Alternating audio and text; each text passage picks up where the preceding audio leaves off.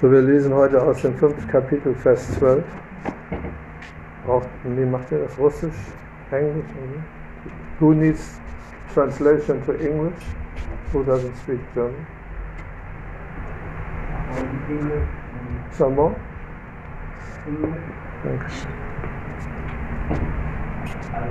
English.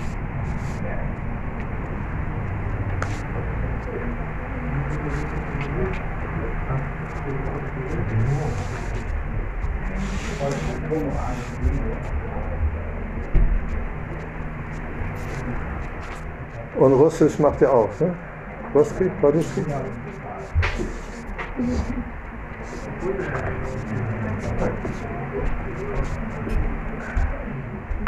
So, dieser Vers.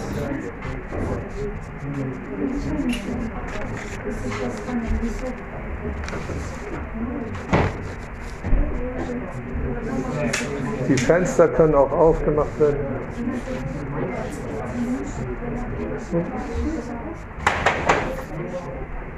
Kann jemand helfen? Da fällt das Bild runter.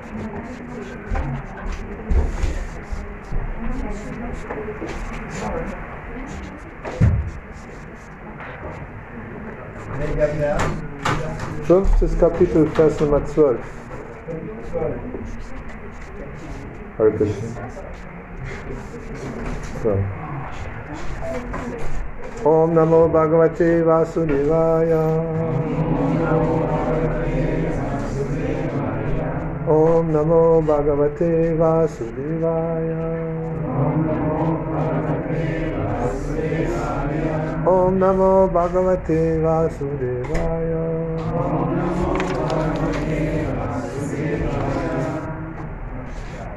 So the first has yukta karma palam tyakva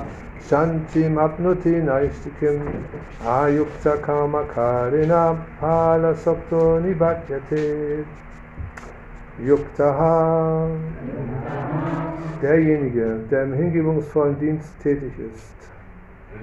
Nur die Deutschen, ne. Karma Palam, die Ergebnisse aller Tätigkeiten. Tyaktva, aufgebend. Shantim, vollkommenen Frieden. Apnuti, erreicht. Naishtikim, unerschütterlichen. Ayuktaha, jemand, der nicht Krishna bewusst ist. Kamakadina, um das Ergebnis seiner Tätigkeiten zu genießen. Pale, im Ergebnis. Shaktaha, angehaftet. Nibadyate, wird verstrickt. Übersetzung, die fortwährend hingegebene Seele erlangt unverfälschten Frieden, weil sie das Ergebnis aller Tätigkeiten mir opfert. Jemand hingegen, der nicht mit dem Göttlichen verbunden ist und gierig nach den Früchten seiner Tätigkeiten strebt, wird verstrickt. Erläuterung von His Divine Grace A.C. Bhaktivedanta Swami Shiva Prabhupada. Der Unterschied zwischen einem Menschen im Krishna-Bewusstsein und einem Menschen im körperlichen Bewusstsein liegt darin, dass der Erstere an Krishna angehaftet ist und der Letztere an die Ergebnisse seiner Tätigkeiten. Derjenige, der an Krishna angehaftet ist und allein für ihn handelt, befindet sich auf der Stufe der Befreiung und begehrt nicht die Ergebnisse seiner Tätigkeiten. Im Bhagavatam wird erklärt, dass die Ursache aller Sorgen um das Ergebnis seiner, einer Tätigkeit darin besteht, dass man unter der Auffassung von Dualität handelt, das heißt ohne Wissen von der absoluten Wahrheit. Krishna ist die höchste absolute Wahrheit, die Persönlichkeit Gottes. Im Krishna-Bewusstsein gibt es keine Dualität, denn alles, was existiert, ist ein Produkt der Energie Krishnas und Krishna ist absolut gut. Deshalb befinden sich Tätigkeiten im Krishna-Bewusstsein auf der absoluten Ebene. Sie sind transzendental und ziehen keine materiellen Reaktionen nach sich. Daher ist man im Krishna-Bewusstsein von Frieden erfüllt. Wer jedoch in Profitkalkulationen für Sinnbefriedigung verstrickt ist, kann diesen Frieden nicht finden. Das Ergebnis des Krishna-Bewusstseins besteht also darin zu erkennen, dass es nichts außerhalb von Krishna gibt und diese Erkenntnis bildet die Ebene von Frieden und Furchtlosigkeit. Namam Vishnu Vadaya Krishna Vistaya Vitale. Srimate Bhakti Vedanta Swami Namine Namaste Saraswati Devi Gauravani Pracharine Nirvishesa Sunyavadi Paskachari Satarine Jaya Sri Krishna Chaitanya Prabhu Nityananda Sri Advaita Gadadha Sri Vasari Gaura Bhaktavinda Hare Krishna Hare Krishna Krishna Krishna Hare Hare. Hare Rama Hare Rama Rama Rama Hare Hare. Die fortwährend hingegebene Seele erlangt unverfälschten Frieden, weil sie das Ergebnis aller Tätigkeiten mir opfert. Jemand hingegen, der nicht mit dem Göttlichen verbunden ist und gierig nach den Früchten seiner Tätigkeiten strebt, wird verstrickt. So, eigentlich ist dieser Vorgang des Krishna-Bewusstseins für Mönche und Nonnen gedacht, die nichts anderes machen, als sich Krishna hundertprozentig hingeben, die nicht irgendwo noch arbeiten gehen und irgendetwas anderes machen, was sie ablenken könnte, sondern diejenigen, die als Mönch tätig sind im, im Gottesbewusstsein, als wie egal in welcher Religion, die sind einfach völlig dieser Sache hingegeben. Das muss man natürlich auch wirklich können. Oder das muss, dazu muss man äh, prädestiniert sein oder dazu muss man spirituell auf der Ebene sein, das machen zu können.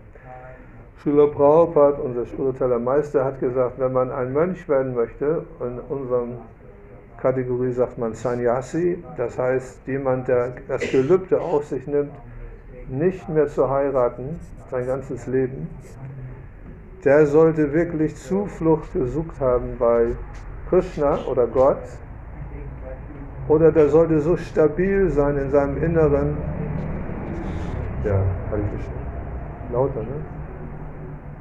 Der sollte so stabil sein in seinem Inneren, dass er völlig ungestört ist, keine Angst mehr hat vor nichts, keine, keine emotionalen, sagen wir mal, Probleme hat oder Defizite oder eine ausgewogene Persönlichkeit ist. Weil sonst fällt man irgendwann wieder auf diese Ebene herunter, dass man einen Ehepartner braucht. Also das ist sich auf weiblich und männlich. So, wenn man jetzt, eigentlich ist es so, dass man in einer Ehe sich gegenseitig ergänzt.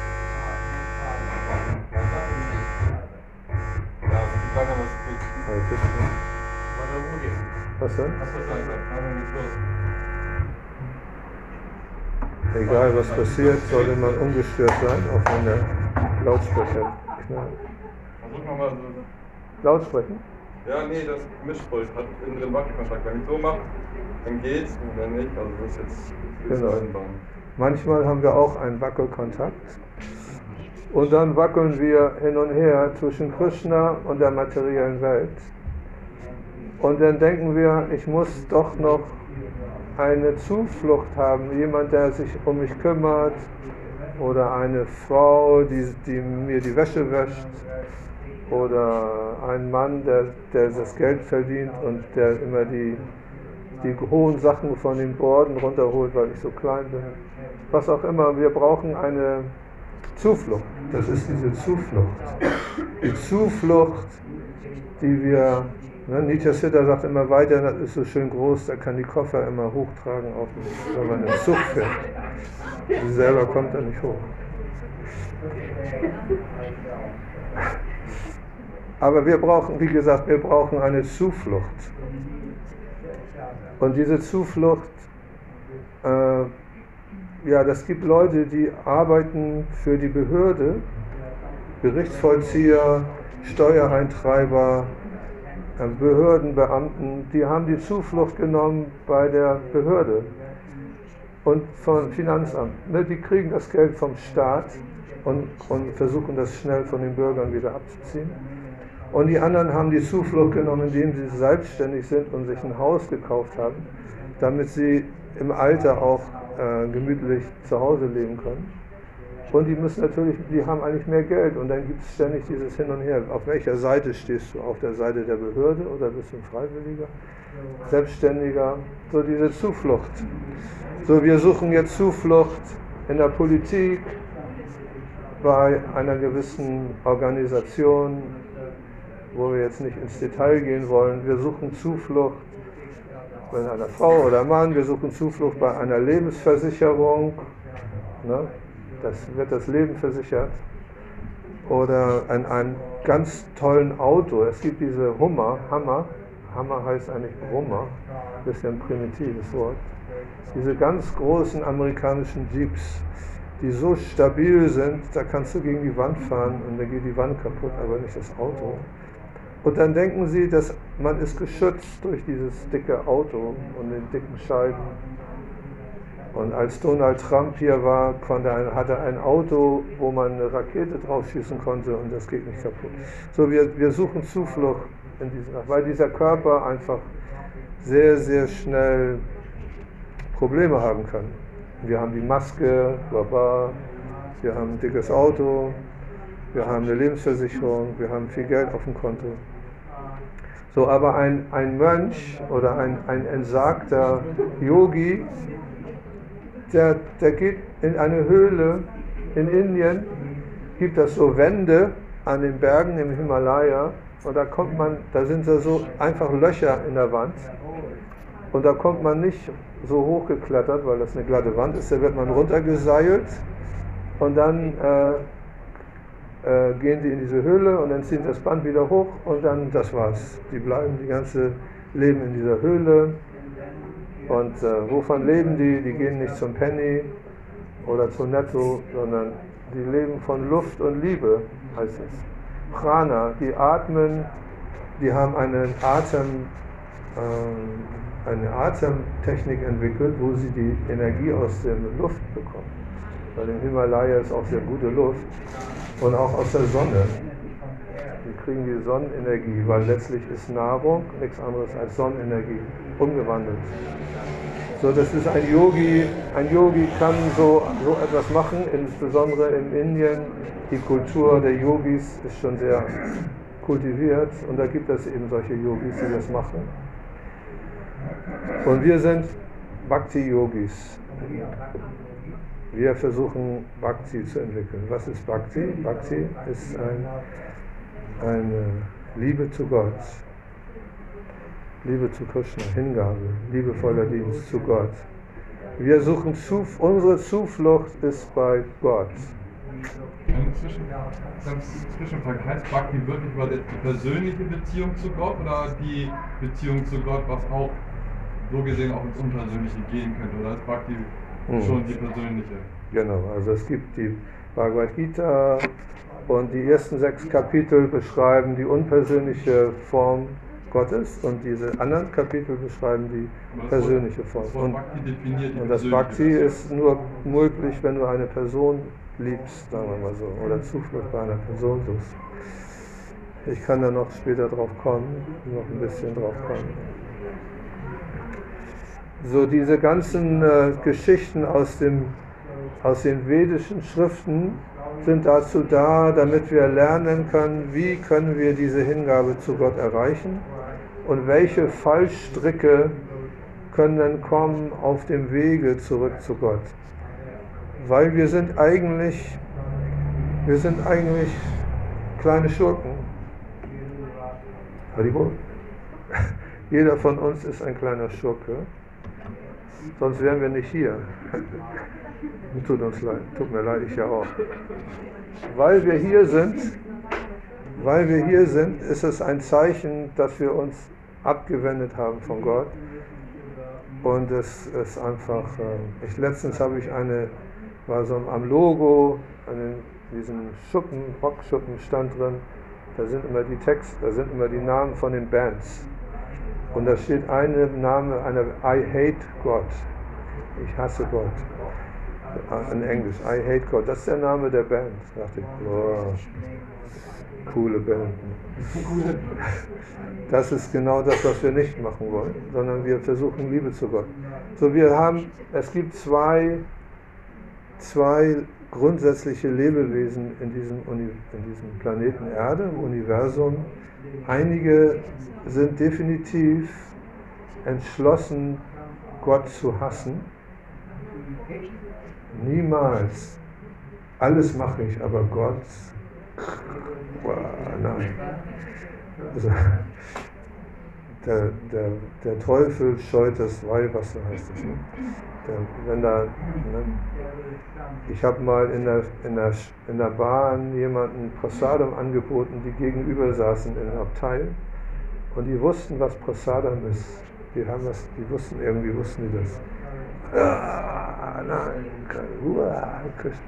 Prasadam, das ist, das ist wie so das Weihwasser. Du willst nicht mit dem Weihwasser bespritzt werden, weil du denkst, oder kriegst du irgendwie passiert irgendwas. Das so, so, aber das, und dann gibt es Leute, die sind entschlossen, ich möchte eigentlich dieser Idee eine Chance geben, dass es Gott gibt. Das war für mich selber in meinem Leben eine, ein Scheideweg, wo ich für mich dachte, okay, ich gebe dieser Idee eine Chance, vielleicht gibt es Gott. Eigentlich wollte ich, wollte ich dieses Leben mal richtig benutzen, um herauszufinden, was ist der Sinn in diesem Leben, hatte ich so gedacht. Also nicht so normal Haus bauen, Familie gründen, habe ich zwar auch gemacht, aber so und dann diese ganzen einfach nur so dahin leben und genießen, sich betrinken und am Tisch liegen betrunken, irgend verrückte Sachen. Nein, ich wollte irgendwie ein bisschen mehr aus diesem Leben, da muss ja etwas mehr sein in diesem Leben. Irgendwo muss da noch mehr sein als das, was ich da so draußen sehe. In den 50er, 60er Jahren nach dem Kriege, die ganze Bevölkerung war, die ältere Bevölkerung, meine Eltern waren alle traumatisiert aus dem Krieg. Die hatten alle irgendwo ein, ein, ähm, ein traumatisches Erlebnis im Kriege gehabt. Richtig heftige Sachen.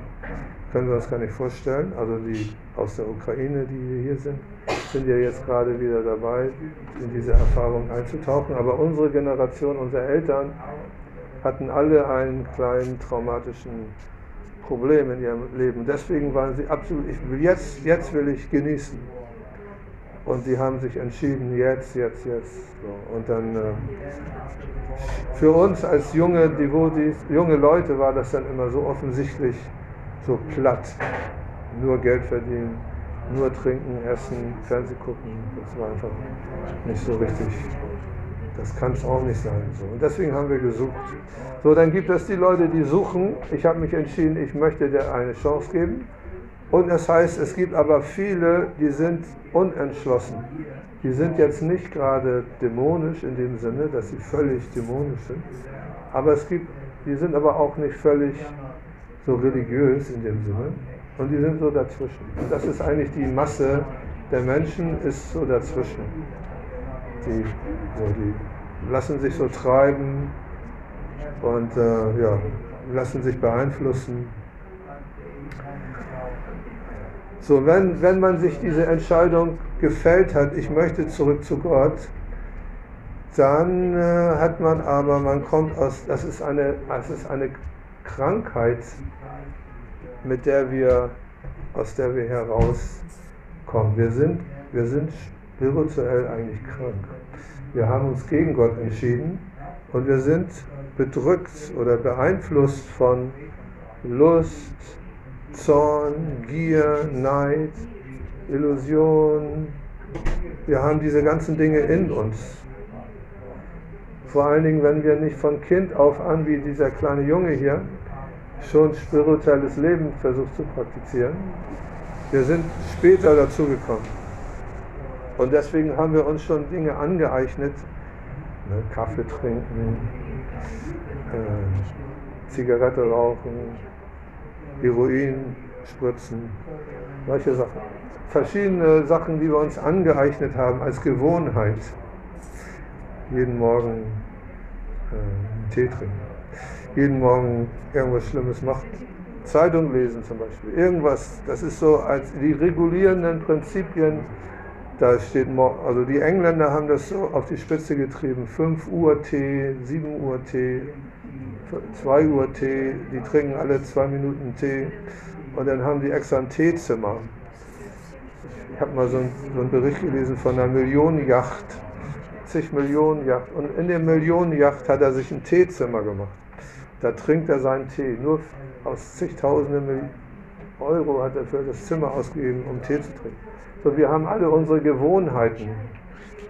Und wir sind ganz schwierig, diese Gewohnheiten abzugeben. So, wir haben deswegen eine eigene neue Gewohnheit ins Spiel gebracht. Krishna-Bewusstsein, wenn du Devoti werden willst, dann mache es zu deiner Gewohnheit, so einen Beutel zu haben. Hat jemand so einen Beutel gerade? eine Hare Krishna Beadbag nennt sich das im Englischen. Da, Vishaka Priya hat diesen Beutel und in dem Beutel ist eine Kette und diese Kette hat 108 Perlen und auf diese, jede einzelnen Perle chanten oder sprechen wir oder meditieren wir oder beten wir oder wie man das nennen soll diesen Maha Mantra Hare Krishna, Hare Krishna, Krishna Krishna, Hare Hare, Hare Rama, Hare Rama, Rama Rama, Hare Hare. So Srila Prabhupada, unser der Gründer Acharya, der das ins Leben gerufen hat in der westlichen Welt, hat eine Medizinempfehlung gegeben, eine, eine Rezeptur Du gehst zum Arzt, du hast irgendwie eine Krankheit, der sagt, du musst jetzt jeden Morgen drei Pillen nehmen, abends drei Pillen und du darfst keine Milch mehr trinken. Irgendwie so, so eine Rezeptur gibt er uns für drei Wochen. So, die Sila Prabhupada hat gesagt, wir dürfen für das ganze Leben nicht mehr Fleisch essen, keine Fische mehr essen. Obwohl wir im Hamburg Norden sind, dürfen wir keine Fische mehr essen. Fischköpfe heißen die, Nord Norddeutschen heißen Fischköpfe, weil, Fisch, weil viel Fisch gegessen wird. Keine Fisch, kein Ei, auch keine Eier, weil da kleine Embryos, Baby, Baby, Babytiere drin sind, schon als, als äh, ein Eigelb. Und äh, wir sollten keine Drogen zu uns nehmen, keine, alle Arten von Drogen, inklusive Tein, Koffein, Hexotin, Theobromin, äh, alles was es da so gibt. Kokain, Heroin, was ist noch, was gibt es noch? Metall, Mexotin, nee, das es noch. Diese, Mex, diese, diese äh, Crystal, Crystal, Crystal Matte und diese ganzen Sachen alles, wir sollen das nicht mehr nehmen, weil wir das eigentlich nicht mehr brauchen und weil wir auch dadurch in eine gewisse Illusion verfallen, wenn wir diese Drogen nehmen. Dann sollten wir die Sexualität einschränken auf die Ehe. Und wenn wir noch weiter fortgeschritten sind, sollte man die Sexualität nur einschränken auf, wenn man ein Kind möchte, haben möchte. Und dann sollte man das da gibt es sieben Samskaras, nennen sich das. Das sind regulierende Dinge, die man machen muss, um ein Kind zu zeugen, das dann eine gute Seele ist, die dann herbeikommt, weil wir wissen, dass Lebewesen in einem unmanifestierten Zustand schweben und neu geboren werden möchten. Und da sind die verschiedensten Lebewesen mit verschiedenem Karma, die herange die sich angezogen fühlen an gewisse Lebewesen, andere El an die Eltern zum Beispiel.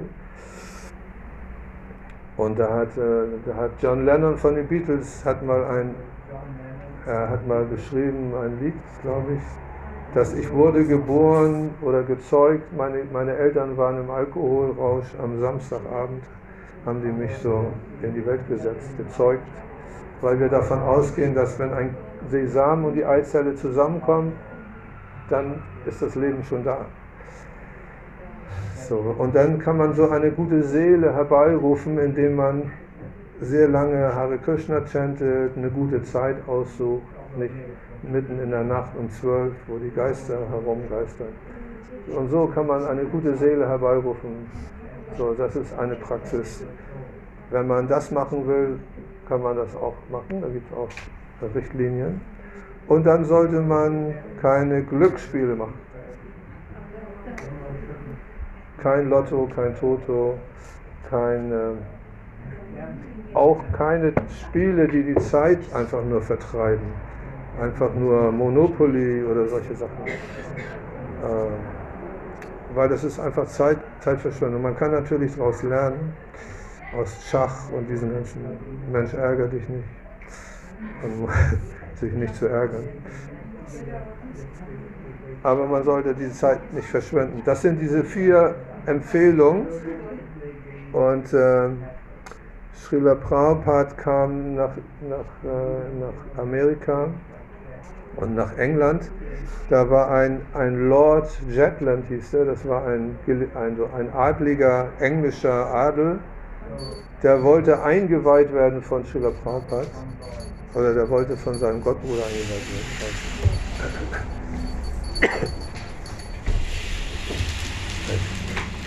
Und Prabhupada hat gesagt, okay, nee, du kannst, ich kann dich einweihen, du kannst mein Schüler werden, aber du musst diese vier regulierenden Prinzipien, kein Fleisch, Fisch und Eier, keine Glücksspiele, keine Berauschung, keine Sexualität. Und 16 Runden chanten, 16 Mal diese Kette Hare Krishna chanten, zweieinhalb Stunden ungefähr am Tag. Hat er gesagt, nein, das, ich, das schaffe ich nicht. Weil, weil wenn man jetzt, man sucht die Zuflucht, die Leute sind, die Leute sind bedrückt von ihrer Arbeit, die sind bedrückt von den Nachrichten in der, im ZDF und ARD und überhaupt über YouTube und über was. Und die gehen nach Hause und die haben, fühlen sich so schlecht, wenn sie zu Hause alleine sind und die sind, viele, viele Menschen sind jetzt auch in letzter Zeit besonders sehr depressiv durch die Gesamtsituation in dieser Welt. Und dann holen die sich beim, Nach beim Nachbarkiosk eine Flasche äh, Gin oder irgendwas Alkoholisches und betrinken sich. Das ist ihre Zuflucht. Und wenn sie das nicht machen würden, würden sie praktisch fast verrückt werden im Geist. Die sind fast verrückt, weil die, die haben keine. Was soll ich jetzt machen? Je mehr man sich mit der Thematik auseinandersetzt dieser Welt, umso mehr wird man schon fast verrückt. Wenn man den Kopf in den Sand steckt und sagt, ich will da nichts mehr von hören, ich will nichts mehr wissen, dann äh, hat man seine Ruhe. Fernseher ausmachen, alles ausmachen, Internet ausmachen. Nur noch ein schönes Buch lesen von Frau Holle oder irgendwas einfaches Kinderbuch, kann die böse Welt nicht mehr, dann geht es einem vielleicht gut, aber irgendwann kommt die Realität. So, und die Realität ist grausam und die wird möglicherweise grausamer. Deswegen suchen wir Zuflucht. Wir, unsere Zuflucht ist Krishna oder Gott.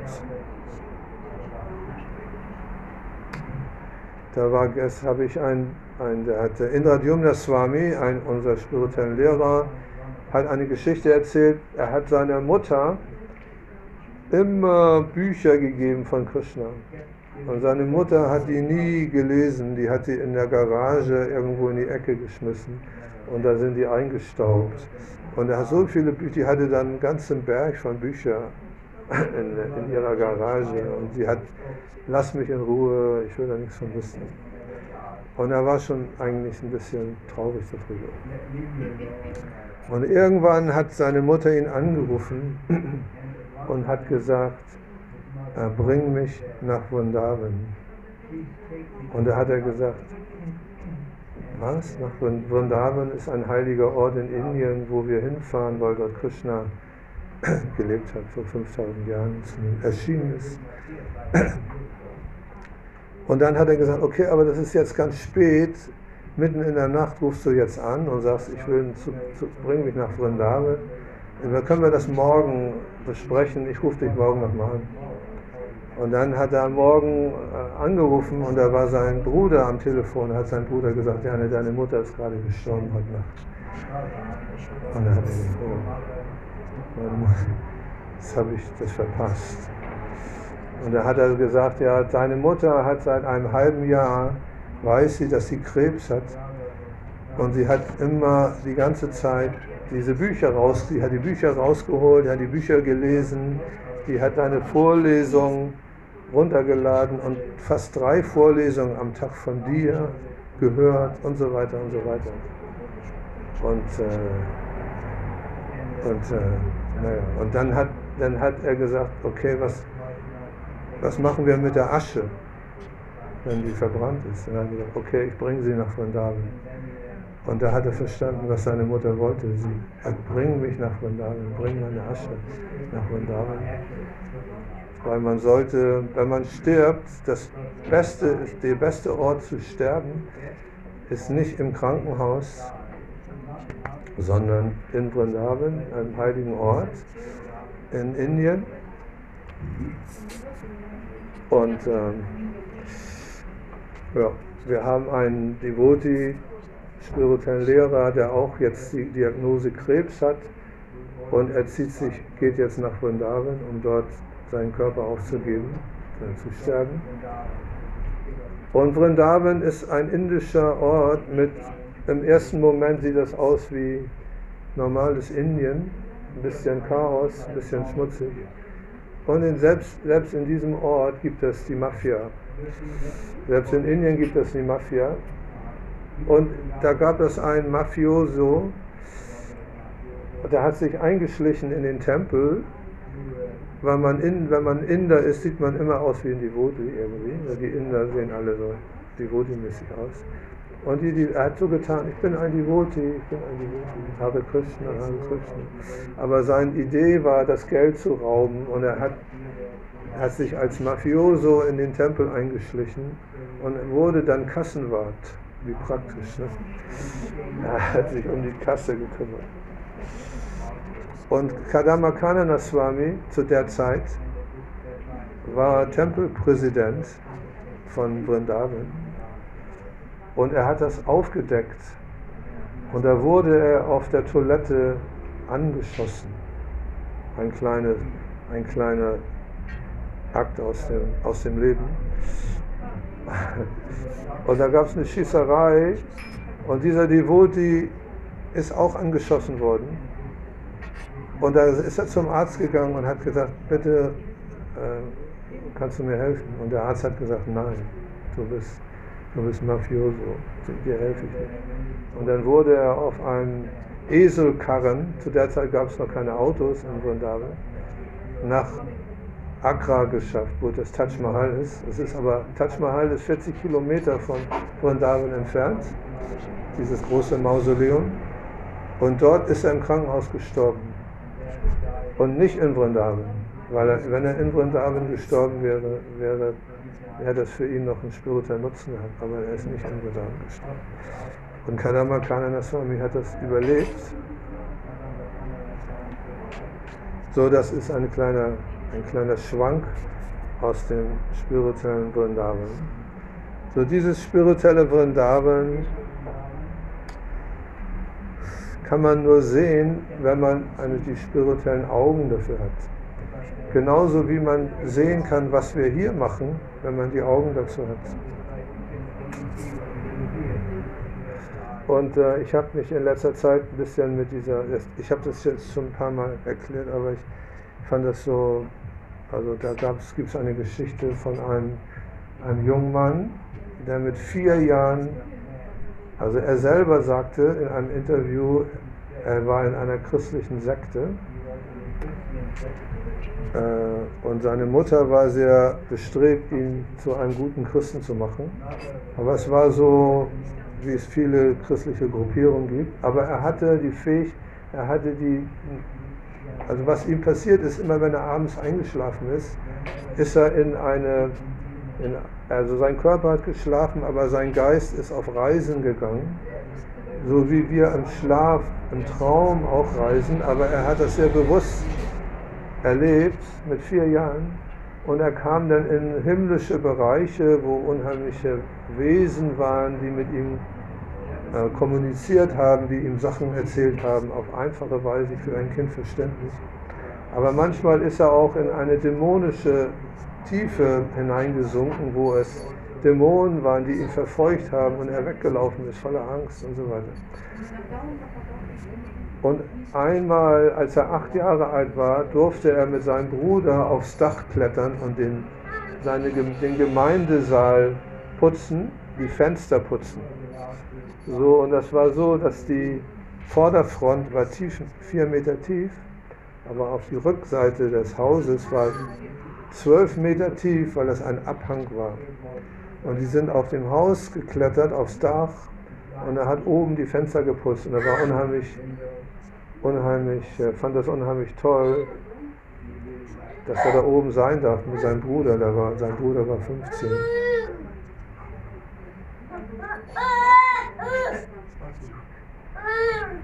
Genau. So, jetzt müssen wir unseren Geist konzentrieren auf das, was ich sage, und das Kind macht dann auch gewisse Geräusche. Also das ist eine Übung des Geistes jetzt, zu konzentrieren. Und er ist dann dann vom Dach gefallen, zwölf Meter in die Tiefe und lag dann unten auf dem Boden und seine Hüfte war völlig zerschmettert in Stücke und sein Bruder hat oben runter geguckt und das war Katastrophe. Und in dem Moment, als das passiert ist, hat er seinen Körper verlassen. Und er hat sich von oben geguckt, wie er da unten liegt und er hat seinen Bruder gesehen, wie der völlig aufgeregt war, dass er, das, dass er die Verantwortung jetzt hat für seinen Bruder, dass er den runter hat fallen lassen. Er konnte, er konnte in den Bruder hineinschauen, in das Bewusstsein des Bruders. Dann wurde seine Mutter informiert und seine Mutter war völlig, völlig ja, fertig. Der war ein dunkel, also er konnte ein dunkles, ein dunkle eine dunkle Welt von Trauer in seiner Mutter erkennen. Und dann ist er aber weiter von diesem Körper geflogen und ist eine höhere Dimension, in eine höhere Dimension gerutscht.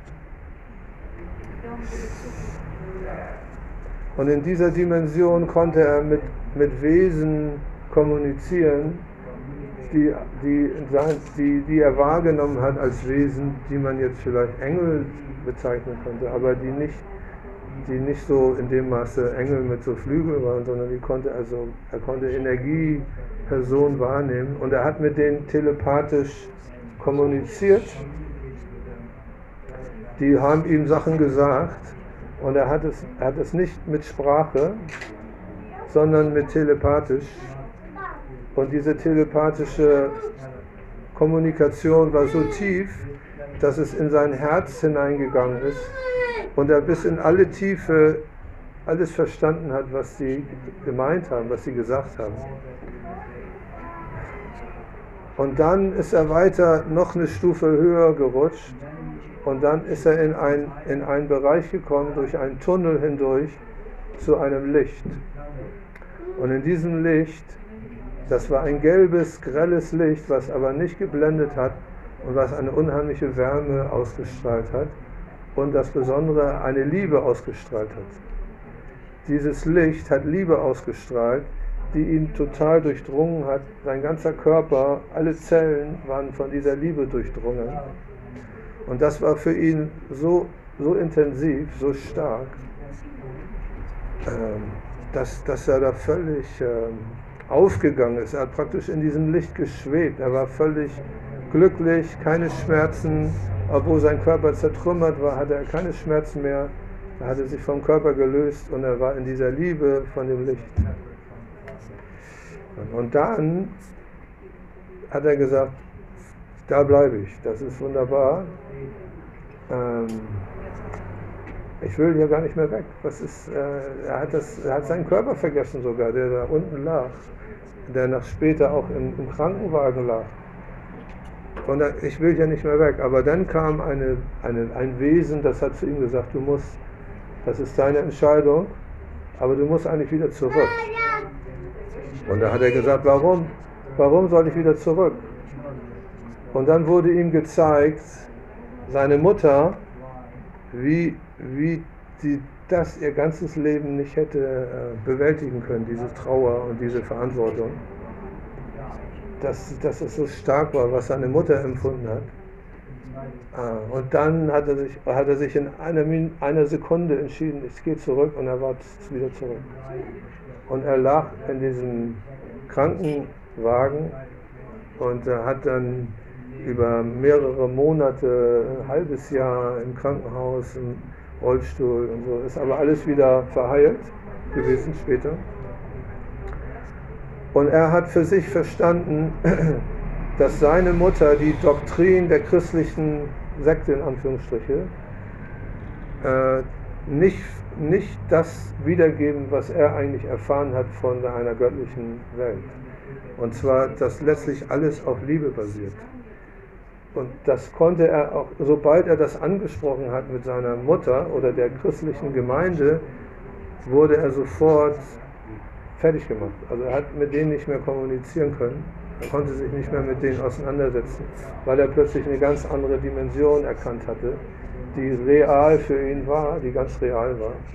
Und deswegen hat er sich dann mit einem gewissen Alter, hat er nie drüber gesprochen, er war ja acht Jahre, oder hat es einmal versucht und dann hat er es aufgegeben. Hat, mit 18 hat er seine Familie, also, also hat sich getrennt und ist dann seinen eigenen Weg gegangen und er meinte immer noch, das war so ein starkes Erlebnis, das war kein Traum, das war real und das ist immer noch wieder aufrufbar in seinem Bewusstsein und das ist einfach Liebe.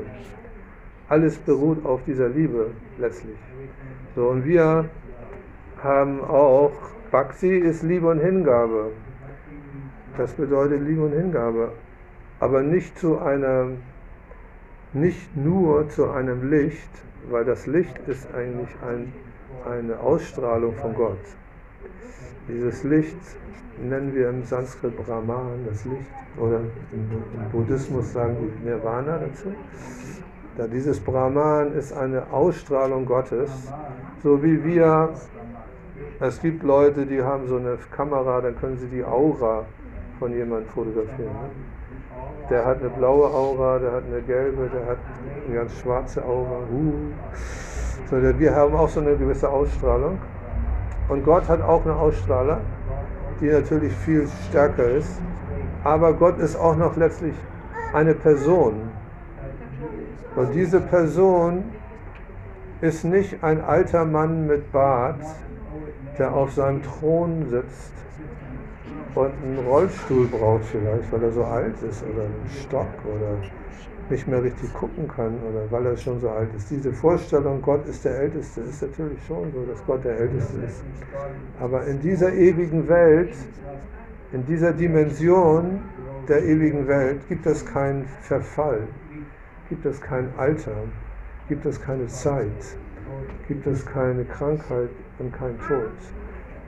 Das ist eigentlich die Idee. Wenn wir in diese, unser Krishna-Bewusstsein, was wir hier praktizieren, übertragen auf diese Realisation dieses Jungen in diesem Licht und das noch einen Schritt weiter gehen, dann ist in der ewigen Welt alles voller Bewusstsein, alles voller Licht, alles voller Liebe und Liebe zu Gott. Und Gott ist der liebenswerteste, heißt es. Gott ist, ähm, Gott ist eine Person, wie wir, sagen wir mal, aber in einer sehr ganz anderen Dimension. Und er hat auch Humor, äh, witzig. Äh, Krishna ist, hat alle möglichen Eigenschaften, die wir auch haben, hat auch Gott in sich. Und er kann zu jedem von uns eine individuelle Beziehung aufnehmen, weil weil er ist ja jetzt schon im Herzen aller Lebewesen. Im Herzen von mir, im Herzen von Nitya Siddha, ne? im Herzen der Ameise, die hier auf dem Boden krabbelt, hoffentlich nicht, aber manchmal gibt es Ameisen. Und üb- alle möglichen, es, manchmal im Garten sehe ich so eine kleinen Tierchen, die da rumfliegen. Winzige kleine Tierchen. Und dann haben wir noch Bakterien und dann haben wir Elefanten und dann haben wir was weiß, alle möglichen Lebewesen. Da ist überall Gott, in jedem Lebewesen ist diese Energie Gottes im Herzen. Und äh, obwohl wir nicht Gott äh, erkennen wollen, ist er trotzdem in unserem Herzen. Ob wir wollen oder nicht. Es geht einfach nur darum, dass wir, dass wir uns wieder dem zuwenden, uns Gott in unserem Herzen zuwenden. Und äh, als ich kleines Kind war, habe ich immer ein Gebet gemacht vorm Schlafengehen. Lieber Gott, mach mich fromm, dass ich in den Himmel komme. Da hat meine Mutter mir gesagt, du musst dieses Gebet vorm Schlafengehen. Und irgendwie scheint es funktionieren so ein bisschen. Noch, noch nicht ganz. Noch nicht wirklich. Lieber Gott, mach mich fromm, mach mich fromm, dass ich in den Himmel komme. Das reimt sich auch sogar.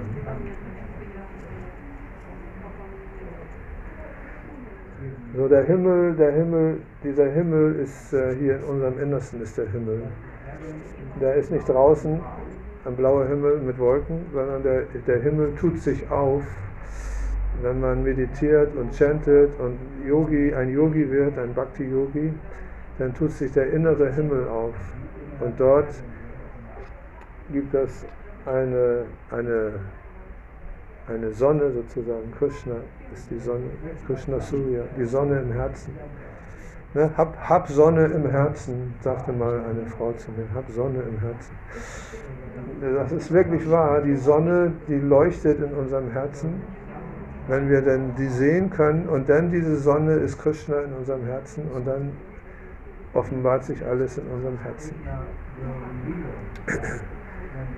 Und dazu müssen wir aber ganz ordentlich und aufmerksam Hare Krishna, Hare Krishna, Krishna Krishna, Hare Hare, Hare Hare. Um zu dem Thema zu kommen, ich habe ja eigentlich ein Thema gehabt. Ne? Ja, das Thema ist auch alles Thema. Das Thema war, Spenden zu Krishna zu geben. Und ich habe, als ich, als ich, ähm, wie alt war ich da? 40. Ungefähr war ich 40 und ich hatte no, äh, neun Kinder, oder ich habe neun Kinder, aber die waren noch klein zu der Zeit. Und ich habe ähm, Prasadam, eine, also Prasadam heißt so Bio-Riegel, so Fruchtschnitten und Bio-Riegel und äh, Ladu, Burfi und Halava. Solche Sachen habe ich gemacht und verkauft an die Bio-Shops. Hatte eine kleine Bäckerei gemietet und habe sogar offiziell einen, einen Bäckermeister eingestellt. Und dann hatte ich das verkauft, drei Jahre lang, hatte dann aber am Schluss 20.000 D-Mark Schulden, äh, weil man mit solchen kleinen Artikelchen 20 Pfennig verdient an einem kleinen Riegel und hat unheimlich viel Aufwand, wenn du da nicht massenweise Maßriegel und was weiß ich, die Millionen von Dingern am Tag raus, raus produzierst. Und da hatte ich 20.000 Schulden und dann habe ich die Kinder gehabt, war selbstständig und wusste nicht, was ich machen sollte. Und da habe ich noch 700 Mark zu der Zeit, D-Mark, gehabt. Und habe ich gesagt, jetzt ist mir alles egal. Ich gebe diese 700 Mark zum Tempel. Weil Krishna hat gesagt in der Bhagavad Gita, hier sind die Worte Krishnas, diesen, diesen Super Krishna, der das Schöpfer aller Dinge ist. Er persönlich hat diese Bhagavad Gita gesprochen. Nur mal so zur Info. Die können wir auch mitnehmen, kostet 10 Euro. Sanskrit, die Bhagavad Gita heißt der Gesang des Erhabenen. Gita heißt Gesang und Bhagavad ist der Erhabene oder Gott. Also der höchste Gott persönlich hat diese Bhagavad Gita gesprochen. Und er hat gesagt, wenn du dich mir hingibst, werde ich alles für dich erhalten und alles geben, was du brauchst. Na dann, habe ich gedacht, na wenn du so große Worte sprichst, Krishna, dann lass es mal drauf ankommen. Und dann habe ich einfach diese 700 Mark gegeben. So. Und da gibt es eine Geschichte aus dem Mahabharata von einer Königin Drupadi.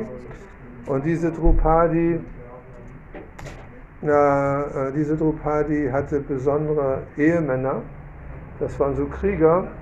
Und die, die hatte fünf Ehemänner. Das war mal eine Ausnahme.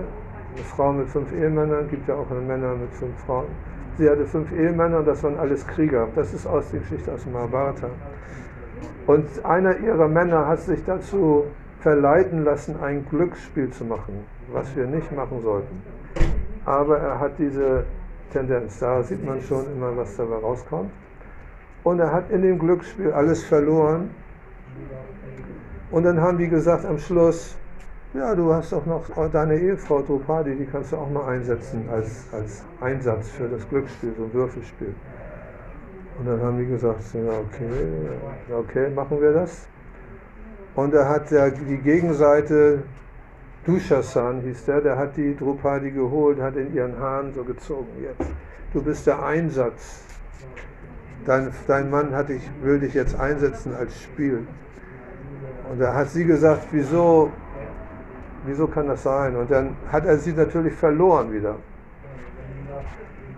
Und dann haben die gesagt, jetzt haben wir die gewonnen, jetzt gucken wir mal, wie die wirklich so, was wir da gewonnen haben.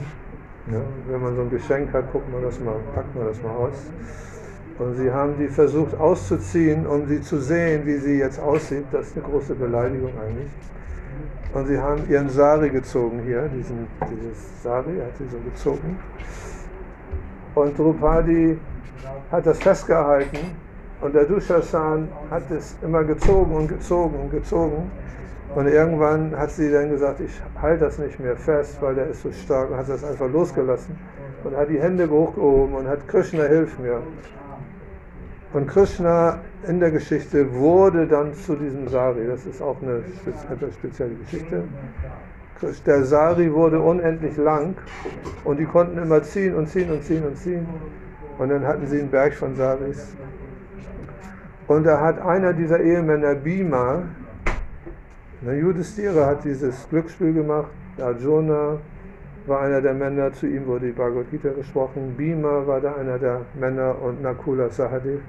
Bhima war so ein mega Herkules-mäßiger. Der hat gesagt, diesen Dushasan, der diese Drupadi an den Haaren herbeigezogen hat, das ist eine Beleidigung, den werde ich töten und ich werde ihm sein Herz rausreißen und das Blut trinken. So, so diesen Schwur hat er gemacht. Und später wurde die, eine große Schlacht äh, gekämpft und tatsächlich hat Bima das dann auch gemacht. Dieses Herz, das Herz rausgerissen. Blut getrunken. So, das hat Bima gemacht. So, das ist alles nur, weil Judistira diese Schwäche hatte mit dem Glücksspiel. So, und das sind so Geschichten. So. Und hat, sie, sie hat sich Krishna ergeben und ich habe mich auch Krishna gegeben, habe gesagt, Krishna, jetzt mach du. Äh, ich weiß nicht mehr weiter. Und Krishna hat dann zwei Tage später mir jemanden geschickt, der hat gesagt, hier ist ein Bruder, also ein Verwandter gestorben von mir, der hat ein großes Haus, vier Stockwerke, der hatte so, ein, so, eine, so eine Reinigung für, für Bettwäschereinigung. Und seine Frau ist gestorben, der will das ganze Haus weghaben, der will alles Erinnerung an seine Frau. Du kannst das leer machen, gibst mir ein bisschen Geld und dann kannst du alles haben. Und dann habe ich aus dem ganzen Nachlass 20.000 Mark gemacht und habe meine Schulden bezahlt. Und da habe ich gemerkt, dass Krishna kann tatsächlich, Krishna kann das tatsächlich machen. Krishna kann alles machen.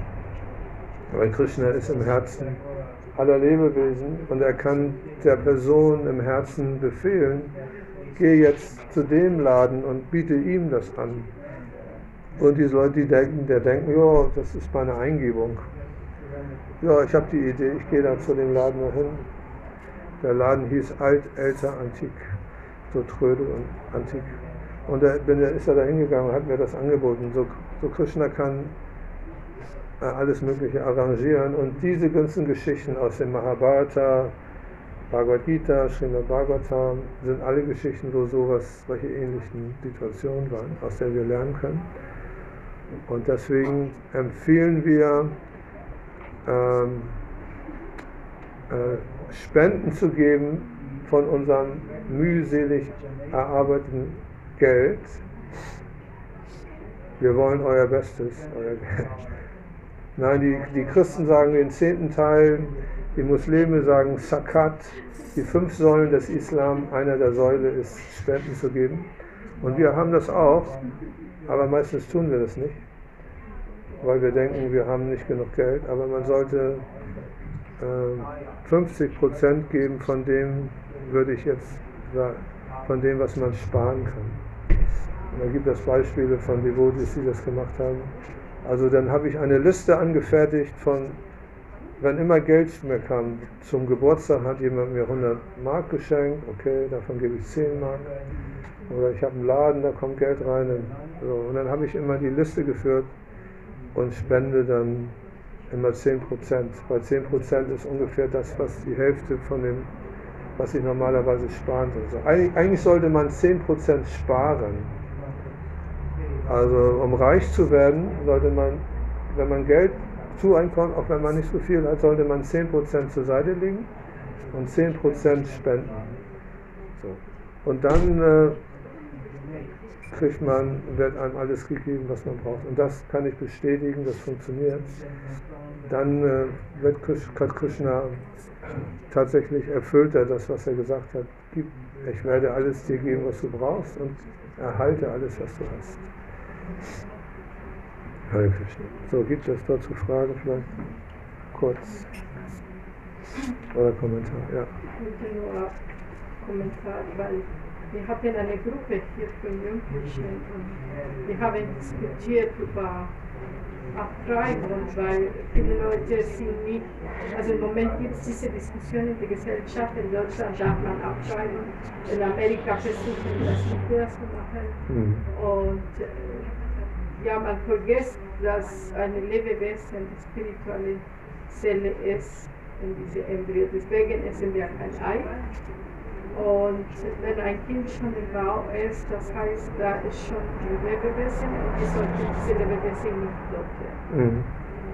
Ähm, ja, und es gibt so viele Proteste, es, äh, aber am Ende ist es so, vedisch gesehen, äh, man sollte diese Embryo nicht.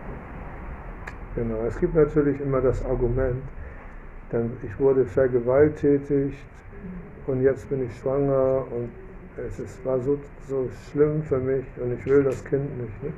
Also das kann, das gibt glaube ich auch, in Amerika ist ja jetzt das Gesetz in, in einigen, in, in diesem bundesobersten äh, Gremium haben sie gesagt, Abtreibung ist verboten. Und es kann sein, dass sie sagen, es gibt so Ausnahmen, wenn jemand vergewaltigt worden ist. Ja, was ist, wenn jemand vergewaltigt ist? Das ist einfach auch nicht so, nicht so Fall, dass diese Lebewesen auf diese Person kommen, Mhm. weil man weiß es nicht, was man hat im letzten Leben getan. Mhm. So, Ja, genau, genau. Aber ich habe das auch mit, meine, mit meinen Töchtern auch mal, kam das so im Ans wurde das mal irgendwie angesprochen, dieses Thema. Und dann waren sie meine, meine Frau gefragt, was denkst du? Ja, und dann hat sie gesagt, ja, auch keine Abtreibung. Also Abtreibung ist nicht erlaubt.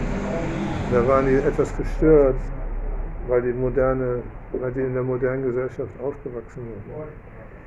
Aber wegen, wegen so, oder war bei mir im, im Laden jemand sagt, ich habe russische Wurzeln. Als der Krieg war, wurden die deutschen Frauen vergewaltigt und da sind dann auch Kinder erzeugt worden aus russischen und deutschen zusammen irgendwie. So, oder diese ganze Vergewaltigungsthematik ist natürlich ein Problem. Oder ich will es einfach nicht, aber das ist dann natürlich nicht gut. Das ist natürlich nicht so gut, wenn man, weil es gibt ja auch diese, in, in, äh, die Juden sagen, das Kind ist, ist erst drin seit drei Monaten.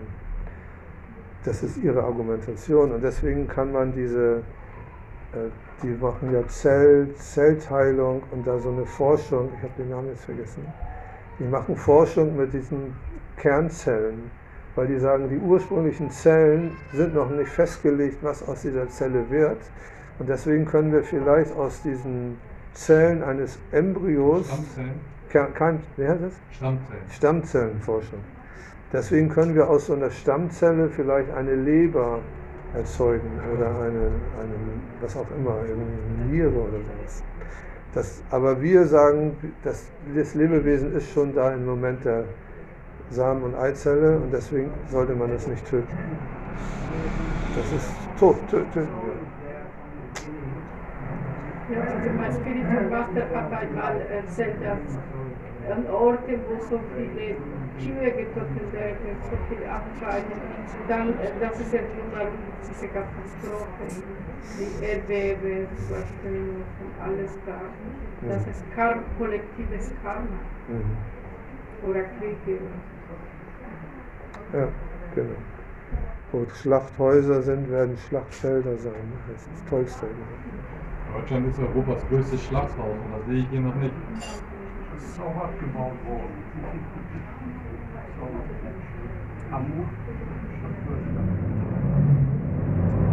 Das ist Nor Norbert, ne? Das ist Norbert, der seit 30 Jahren, äh, den ich kenne seit 30 Jahren, ne? Heute mal wieder da.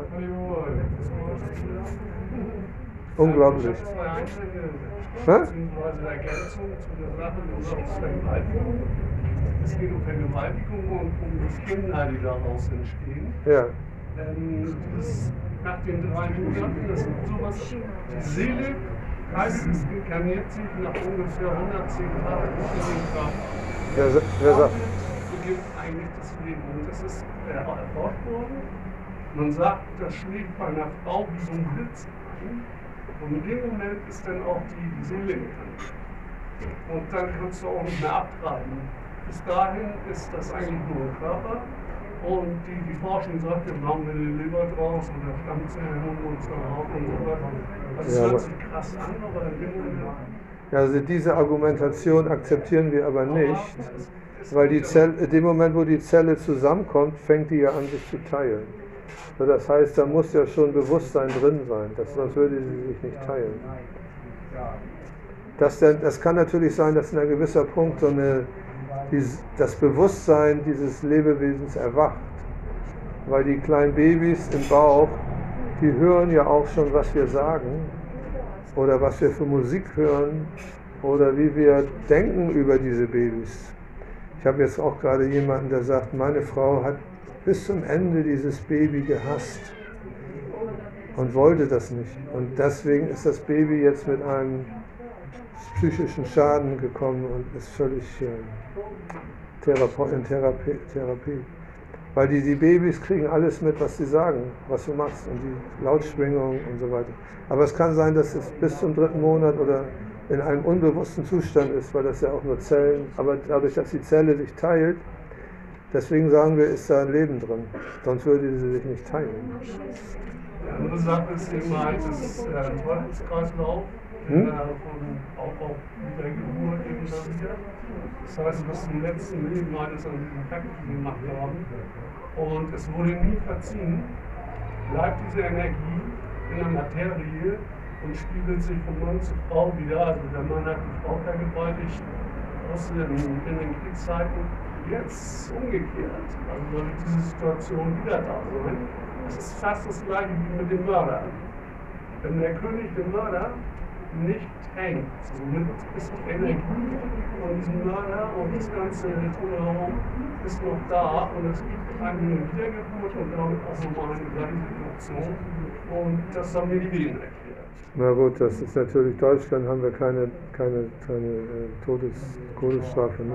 Also wir müssen schon so, wir haben natürlich gewisse Vorstellungen, aber wir leben in einer demokratischen deutschen Republik mit dem Grundgesetz und der Verfassung. So, wenn jetzt hier ein Verfassungsrechtler unter uns sitzt oder die Lecture hört und wir sagen, ja, ja, äh, das geht nicht. Also solche, das Thema ist ein bisschen äh, spezial. Wir haben hier keine Todesstrafe. Wir müssen, wir müssen verfassungskonform in diesem Land leben. Aber nichtsdestotrotz hast du recht. Also wenn, alles Karma, was wir machen, kommt, kommt auf uns zurück. Und weil die Leute nicht an ein nächstes Leben glauben, glauben sie natürlich an solche Sachen dann auch nicht. Also deswegen müssen wir in dieser Gesellschaft gewisse Regeln äh, respektieren. Aber so, ne?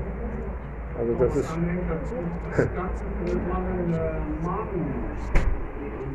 Manu. Samhita, ja. Beziehungsweise auch niedergeschrieben worden und es gibt eine detaillierte Aufzählung über die, was du an Vergehen gemacht hast und wie du wiedergegeben Ja, ja, das ist klar. Das ist Karma-Gesetz. Karma. Ja. Okay. So, wir machen jetzt eine Guru-Putsch hier für Srila Prabhupada. Also wer das nicht will, muss das jetzt auch nicht machen.